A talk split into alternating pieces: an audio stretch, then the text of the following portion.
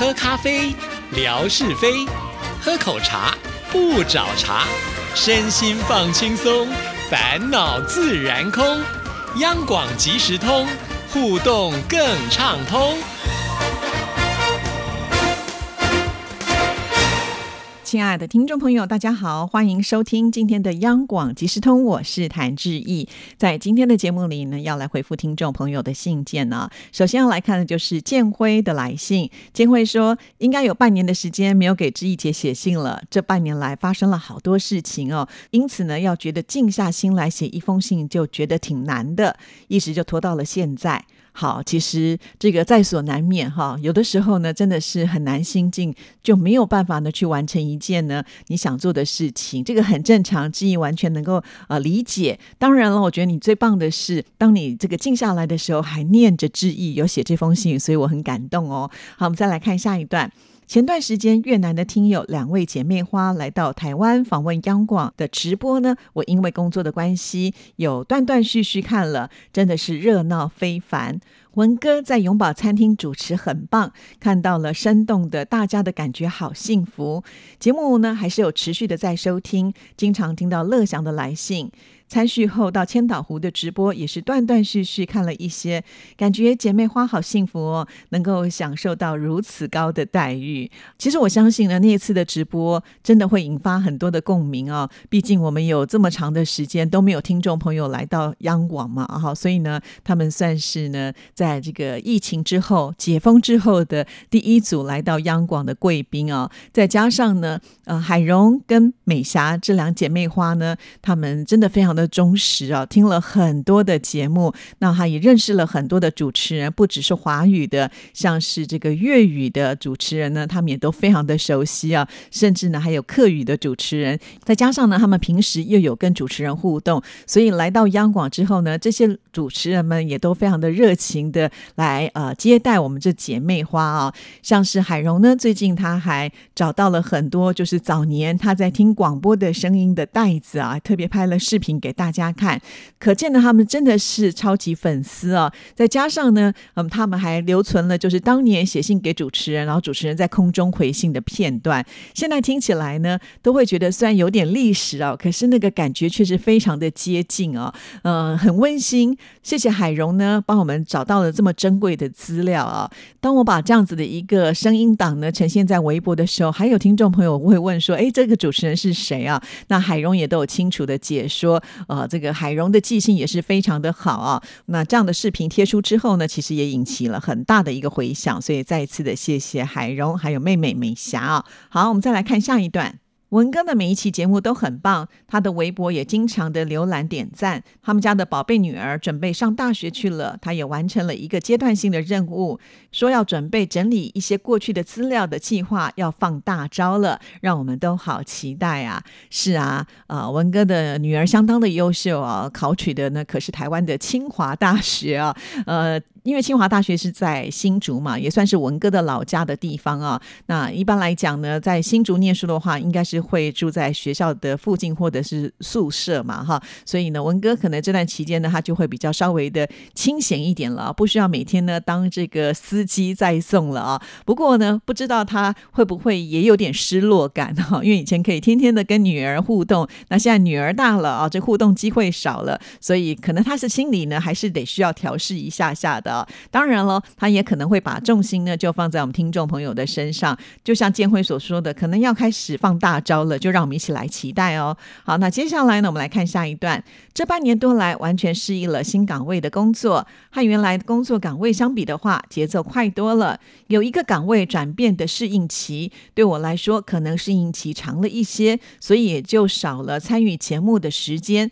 后期呢会持续的关注。好的，看来呢应该目前就是有适应了啦啊。那确实，我觉得换工作岗位一定会有碰到这样子的一些情况。但是只要我们就是很专注哈，那应该呢碰到的一些状况啊困难，慢慢的都会迎刃而解了。也希望呢建辉哈会渐入佳境。好，那我们再来看下一段。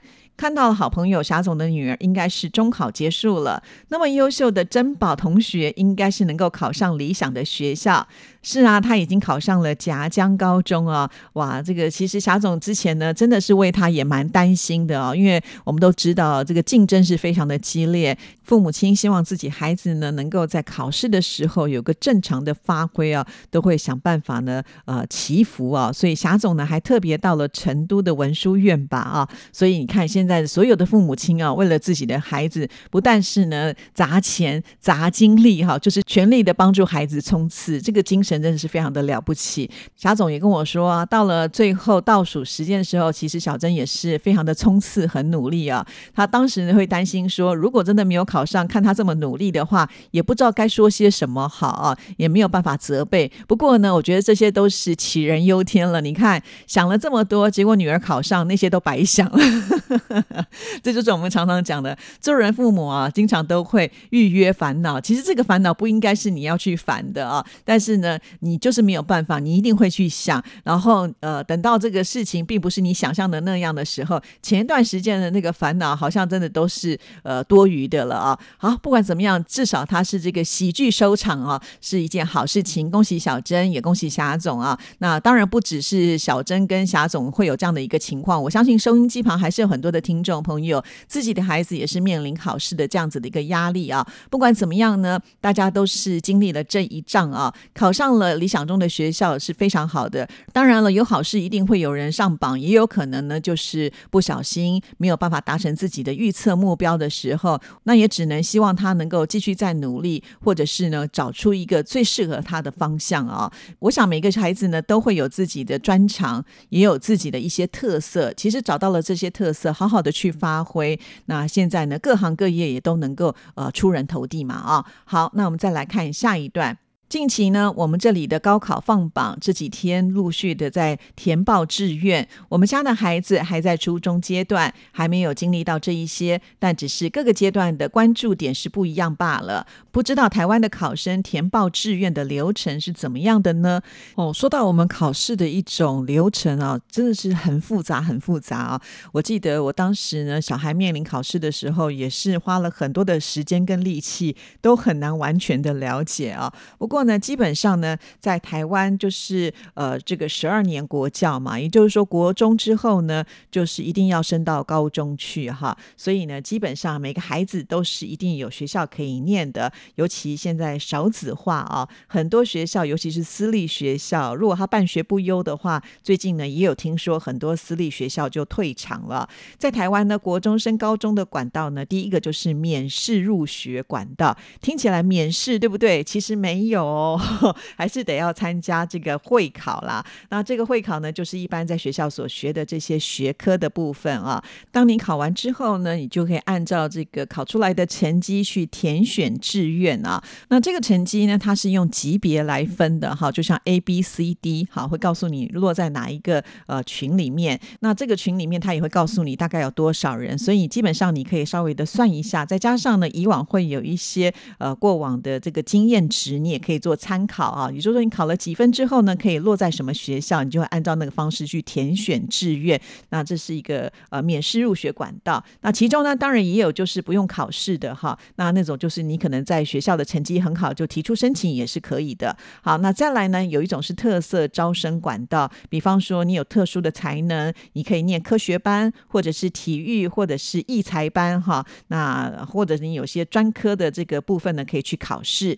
那再来呢，就就是五专呢，这个五专呢，就是你一进去的时候就是一个大专生了，然后必须要念五年，呃，毕业之后呢，大概可以拿到一个副学士的学位啊。好，那再来呢，就是如果你觉得呃孩子们不喜欢念书啊，你希望他能够学习一技之长，你也可以去报考高职啊，或者是呢念私立高中都可以啊。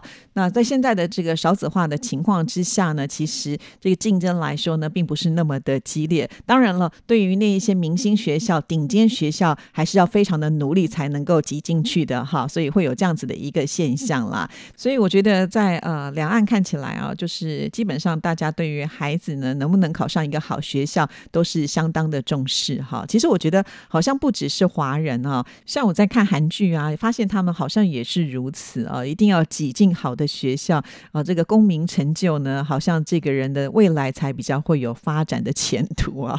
所以辛苦了哦，因为不是光孩子考试自己他本身辛苦，他绝对非常辛苦。但是现在的家长也不是那么的简单啊，常常也要配合孩子。那我听霞总说啊，就是他周遭有很多的这些呃，这个父母亲呢，都是要砸大钱呢。其实自己本身呢就已经挣钱挣得很辛苦了，但是还是会想尽办法让孩子呢能够就是有最好的一个学习资源哦。所以现在的父母亲也是好辛苦的。好，那我们继续呢，再来看下一段。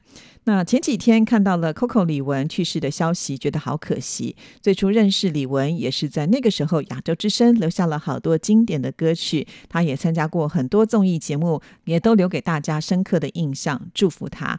是啊，看到这样的消息啊，真的是很令人难过啊。毕竟呢，唱过这么多好听的歌曲啊，甚至也可以说呢，呃，在我们人生的一个阶段当中，一定有很多李玟的歌曲是陪我们一起走过的啊。其实当时。是听到这样的一个消息的时候，是觉得非常的震惊啊！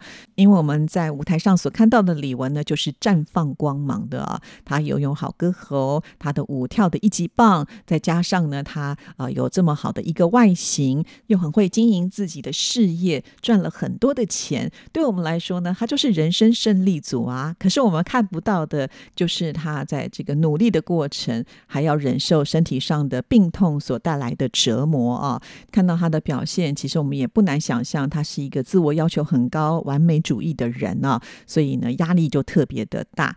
很遗憾呢，李玟就这样子的离开大家了啊。那现在我们也只能透过歌声来怀念他。好，那我们再来看的就是这封信的最后一段了。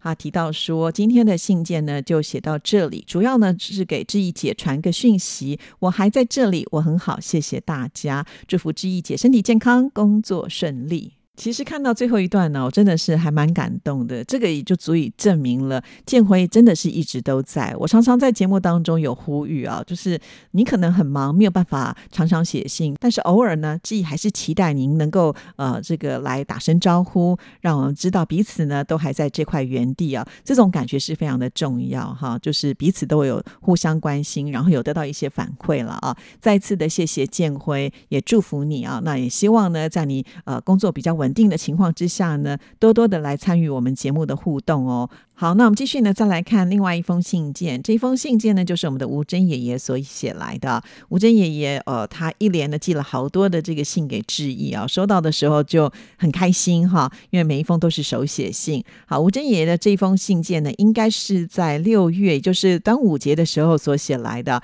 毕竟呢，他是这个一般的信件，好，手写信，呃，漂洋过海来之后呢，都会比较花长一点的时间。他说：“端午节好，每逢佳节倍。”思亲，六月十六号听到您的节目，本想连中三元。早上六点与陈哥一起主持的节目听了，那就是阳光鲤鱼潭在票选台湾十大湖景，介绍湖泊之美，还有呢就是台湾俗谚的介绍。这一次呢介绍的是李桃恰雅雅虽然够细命。这句话的意思呢，就是在恶劣的环境之下呢，每一个人要先顾好自己啊。呃，没错，确实是这样啊。那他还特别提。到了，就是当然照顾好自己之外呢，有能力了再去照顾别人。不要自扫门前雪，不管他人瓦上霜啊！尽力有能力的照顾和关心别人。好，这个吴珍爷爷说的真是好。那接下来呢，这一段有提到在阳光聊天室当中呢，听到了志毅呢来念出美霞的这个来信啊。好，那还有提到说天空不作美，电波没有了。晚上八点还有八点一刻到九点钟没有电波，收不到文哥的声音，因为星期五呢就是生活美学的时刻。另外呢，也没有听到。新唱台湾颂的节目就没有办法奉告了啊，让吴珍爷爷这么遗憾呢，自己也觉得非常的不好意思。其实真的很希望大家在收听的时候都非常的顺利啊，但并不是我们想象的这么的简单嘛哦。好，那呃，看来吴珍爷爷还是比较习惯呢，就是用这个短波收音机来收听节目啊，那导致呢今天没有办法连中三元，因为星期五呢，志毅的呃有三个节目啊。包括了新唱台湾颂、阳光鲤鱼潭，还有现在我们听到的这个呃央广即时通，所以呢，呃，这个三个节目，我们吴珍爷爷都都有期待在听，让我觉得非常非常的荣幸啊！希望呃下一次呢，你就能够连中三元。看来好像现在不用透过乐享记这个 TF 卡，是这样吗？好，那我们今天节目时间到，就先聊到这里了，谢谢您的收听，祝福您，拜拜。